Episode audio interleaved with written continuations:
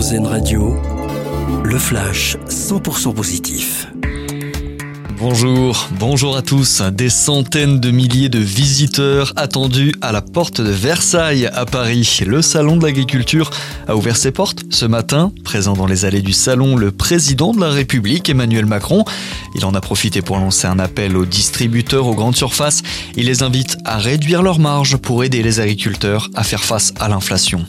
La solidarité de tout un peuple envers l'Ukraine. En Lituanie, une collecte nationale a été organisée pour soutenir soutenir Kiev face à l'invasion russe.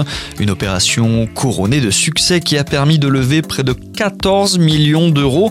Une somme qui va permettre à l'Ukraine d'acheter des radars tactiques pour se protéger des raids aériens russes. La Suisse veut durcir sa loi contre le blanchiment d'argent. Le gouvernement fédéral souhaite étendre ses obligations de transparence aux avocats, aux notaires et aux autres conseillers financiers. C'est un pas de plus dans la lutte contre la fraude fiscale internationale. Ed Sheeran en concert pour des enfants malades. Le chanteur anglais s'est produit dans un hôpital australien devant plusieurs enfants hospitalisés.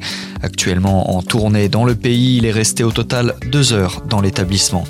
Et puis en sport, Perrine Lafont confirme sa domination sur le ski de boss. L'ariégeoise de 24 ans s'est imposée aujourd'hui en finale du championnat du monde.